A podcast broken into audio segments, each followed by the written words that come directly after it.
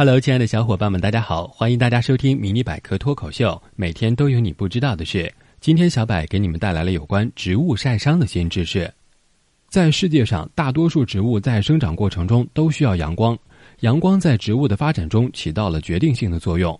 缺少阳光，植物将无法生存。那么，阳光是不是越多越好呢？并不是这样。当阳光过多时，植物反而会出现负面症状。小柏今天就和大家聊聊阳光过于强烈对植物产生的影响。外出时如果发现烈日炎炎，大家一般都会为自己做好防晒准备，这样可以避免紫外线对自己造成的伤害。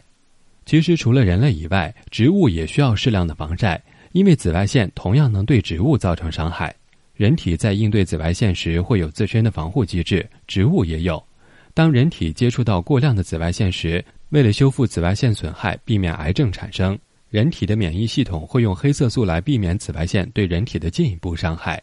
而对植物而言，也有一种物质能达到类似的效果。科学家发现，植物中有一种名为 COP1 的蛋白质，这种蛋白质会和紫外线发生反应，生成一种名为酚醛树脂的东西。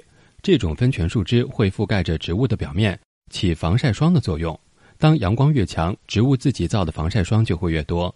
但酚醛树脂也是有限制的，酚醛树脂只吸收利于光合作用的波长为六百四到六百六纳米的红光部分和波长为四百三到四百五纳米的蓝光部分，而忽略波长为一百到四百纳米的紫外线。因此，当紫外线的强度太强，即使植物有酚醛树脂，依然会被晒伤。植物晒伤的表现并没有人类明显，除了一些金贵的植物外，大多数植物的晒伤症状反映在剪产、叶片暗淡上。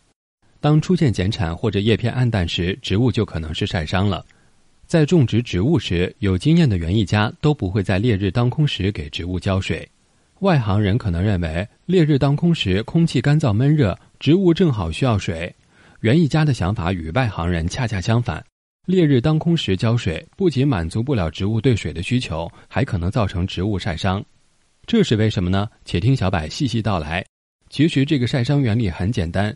人们在给植物用喷头直接浇水时，植物的叶片上会凝聚一些小水滴，这些小水滴在植物的叶片上会起到放大镜一般的聚焦效果，相当于集中太阳光来照射植物叶片的某个小点。在这种类似极火的太阳照射下，植物很可能出现晒伤。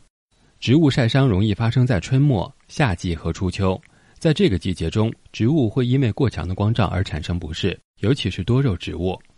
所以，为了避免晒伤，人们在种植植物时可以注意这几点：一、注意遮阴通风，将植物放置在室内有弱光的地方，不能放置在大光照下，晚上可以拿出去；二、小心夜间积水，夜间积水是最容易造成植物晒伤的，所以一定要格外注意；三、及时止损，将晒伤严重的部位修剪，避免营养浪费。听完今天的节目，你是否对植物和阳光多了一些看法呢？没想到晒伤不止发生在人类中，植物也会晒伤呢。今天的节目先到这里了，喜欢的小伙伴们点点订阅。想要 get 更多技能，微信搜索百科知识，微博搜索迷你百科脱口秀，关注解锁新知识。我们下期见喽。